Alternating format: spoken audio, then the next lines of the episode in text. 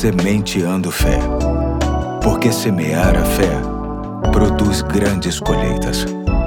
Olá, aqui é o Pastor Eduardo. Hoje é quinta-feira, dia 21 de setembro de 2023 e estamos juntos em mais um capítulo da série Remédios para a Vida. Hoje eu vou ler Provérbios 3, de 5 a 8, que diz: Confie no Senhor de todo o seu coração e não se apoie em seu próprio entendimento. Reconheça o Senhor em todos os seus caminhos e ele endireitará as suas veredas. Não seja sábio aos seus próprios olhos Tema o Senhor e evite o mal. Isso lhe dará saúde ao corpo e vigor aos ossos. Hoje quero falar sobre a dependência de Deus como um excelente remédio para a vida. É muito natural que, na medida em que nos tornamos mais maduros, sejamos levados a buscar a nossa independência, ou seja, a ideia de que não devemos ou até mesmo de que não podemos mais depender de ninguém para decisões e rumos na nossa caminhada. Vivemos um tempo de constantes transformações tecnológicas, com a ciência mostrando avanços extraordinários. Aprendemos coisas novas a todo instante, e isto, na maioria das vezes, leva o homem a se achar autossuficiente,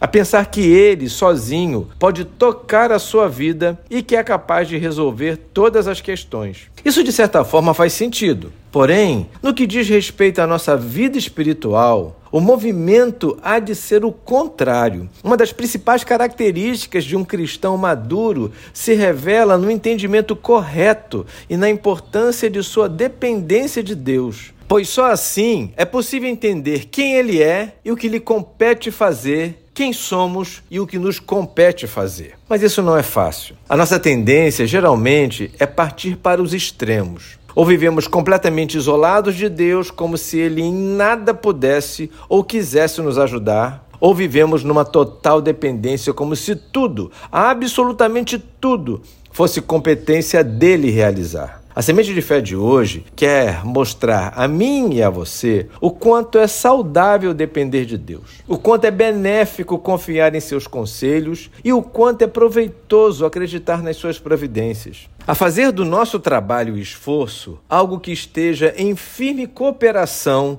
com a providência do Senhor. Que entendamos de uma vez por todas que ser dependente de Deus é uma excelente forma para se viver bem neste mundo. Que você e eu vivamos dependentes de Deus e conscientes do nosso papel na nossa caminhada neste mundo. Hoje eu fico por aqui e até amanhã, se Deus quiser.